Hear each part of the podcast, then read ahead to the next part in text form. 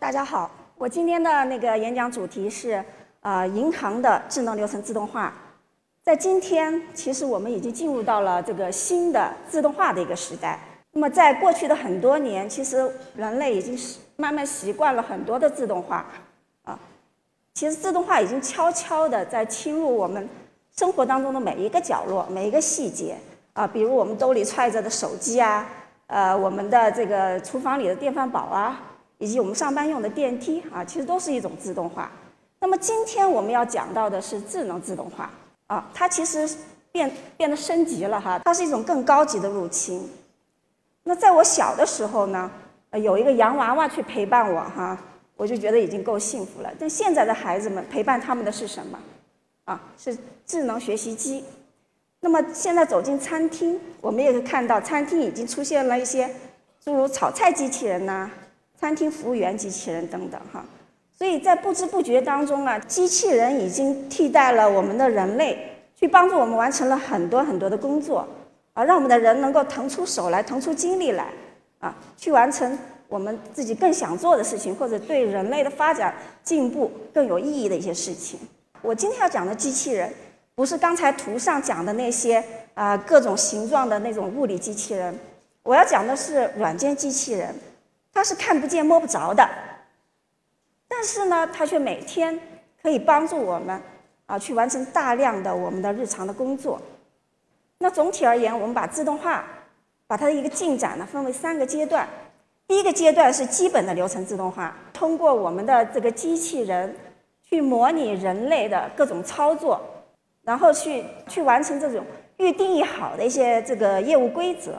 然后去处理这个。基于简单规则，去对我们结构化的数据进行自动化。那么，在这个阶段，最具代表性的技术就是我们的机器人流程自动化技术 （RPA）。那么，第二个阶段就是高级的流程自动化，拓展一些这个呃机器人的功能，比如说我们利用这个呃图像识别技术 （OCR） 啊，去处理一些这个基于复杂规则，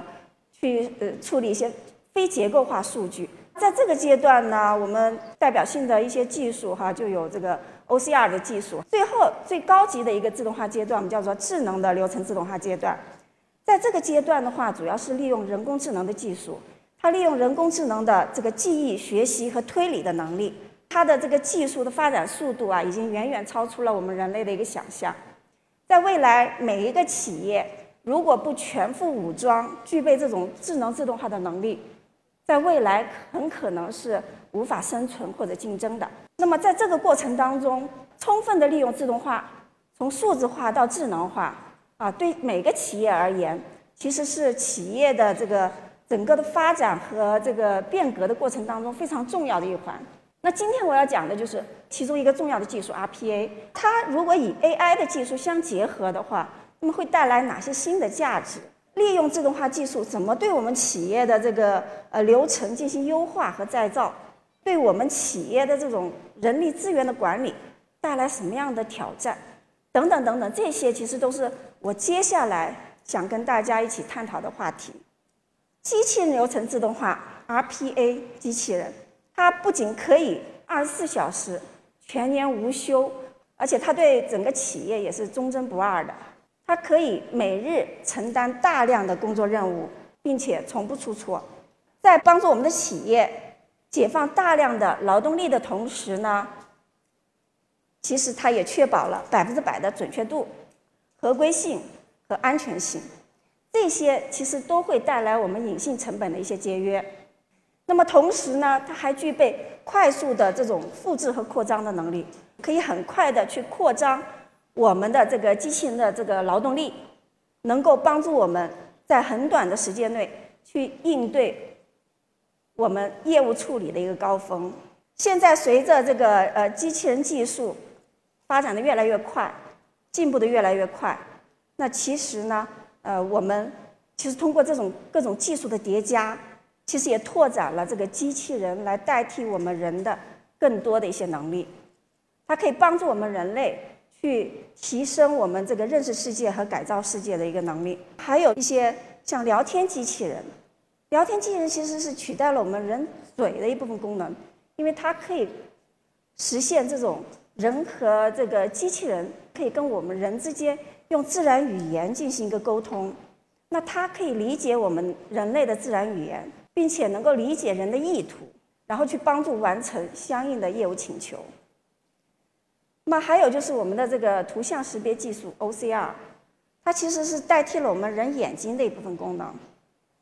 那么人的眼睛是可以把我们纸质的一些文档啊，能够提取其中的有用的信息，然后呢去。用作后续的一个业务处理。那么 OCR 就是这样一个技术，通过各种智能及自动化的技术，呃，相整合哈，而形成的一种新型的劳动力。在未来的十年，那么其实数字化的劳动力可以在各个工作当中和人类媲美，甚至有可能会超越人类。回到我们的银行，那么目前银行。有百分之六十到七十五的流程是可以被自动化所取代的，在这个过程当中，我们的自动化技术可以深入到银行的前台、中台以及后台的业务。它不仅能够为我们银行的客户提供个性化的服务，也能够大大的优化我们后台的一个运营工作。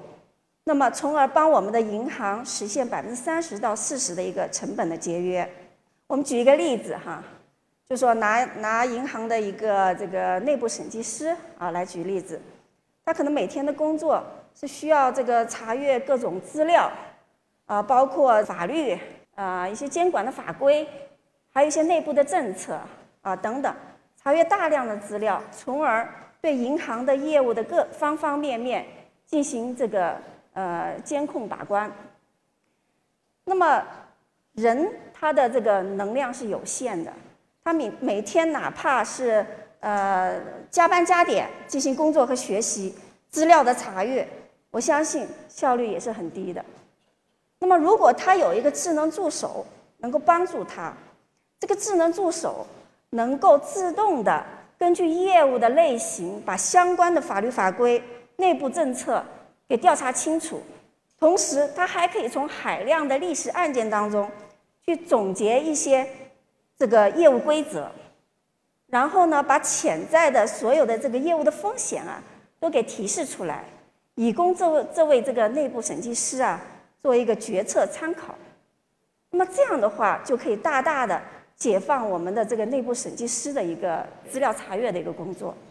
啊，同时也帮助我们的银行。大大的防范了风险。那智能自动化呢，能够帮助银行的各个部门啊，去提高这个质量以及提高效率。目前，那 IBM 帮助我们的客户，以特别是金融行业的客户哈，在自动审单哈、自动对账、自动报表生成等等等等很多的场景哈，我们都有了呃这个成熟的解决方案和成功的一个实施案例。那企业进行在在这个自动化转型当中，是不是就部署一到两个应用就 OK 了呢？那当然不是哈。自动化转型它是一个这个体系化的一个工作，在这个过程当中，其实呃企业是需要思考很多的内容，比如说哈，就说应用了这个智能自动化技术之后，可能会弱化某些职能部门的这个功能。第二个问题就是说，如何去克服？呃，人的一些这种抗拒这种变更啊，以及对机器人阻碍。第三个问题可能是我怎么样去选择我开始的一个应用场景啊，能够去快速的帮我去整个企业里边进行一个扩展的一个实施。那这些问题都是我们的企业在进行这个自动化变革过程当中需要思考和考虑的一些内容。为了解决这些问题哈，那 IBM 提出三个步骤来完成。从大处着眼，从小处着手和转变工作方式，从战略的角度去啊进行这个统筹规划，然后呢选择这个呃相应的一些这个度量指标，对我们未来推进整个自动化转型进行一个监控和管理。那从小处着手呢，是成立自动化的指挥中心，快速的进行实施，并且得到实施成功之后，能够快速的去扩展范围，在整个企业范围之内。第三个，人机交互的这样一个时代，我们的业务流程是否应该做一个重塑？人和机器能够更高效的进行一个协同。我们银行的业务人员也是每天忙碌个不停啊，就他们需要花费大量的时间去完成业务流程，去完成应对每天的这个工作任务。那么在未来，我们通过智能自动化的技术，实现流程由系统去自动跑，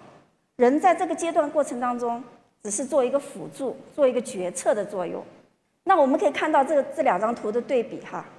在以前有很多的业务是由大量的人工去堆砌来进行完成的。那么其实，在未来呢，很多这样的人人工的工作是可以被少量的机器人取代。通过这样一个监控，其实就大大的解放了我们的人类啊，我们的人类把我们的这个业务人员，甚至我们的 IT 运维人员，都从我们的这个日常繁琐的工作当中解放出来了。并且它能够保证高效运行。那在自动化指挥中心之上呢，企业还需要建立一个自动化的卓越中心。那包括它需要去建立一个跨职能和 IT 的一个执行团队。啊，这个团队要保证说我自动化的战略能够去落地进行有序的一个实施。要标准化我们企业这个去开发、呃测试、部署、运营整个机器人的一个标准的流程。去管理大量的机器人，对机器人的变更进行一个管控，使得我们的员工能够具备在未来人机协同工作方式下他们这样一个工作的一个能力。那么在不远的将来，哈，也许在我们的身边就会有很多机器人的同事，甚至还有可能哈，在未来会出现机器人的老板。当然，这不可避免的会为我们企业的员工啊带来一些忧虑。啊，就像以前我们的这个汽车代替了马车，计算机代替了纸和笔啊，这些改变、这些代替，实际上都对我们这个伴随了一些职业的消失和转型的。那其实，在自动化的过程当中，也会伴随我们企业当中一部分职业的消失和转型。对未来，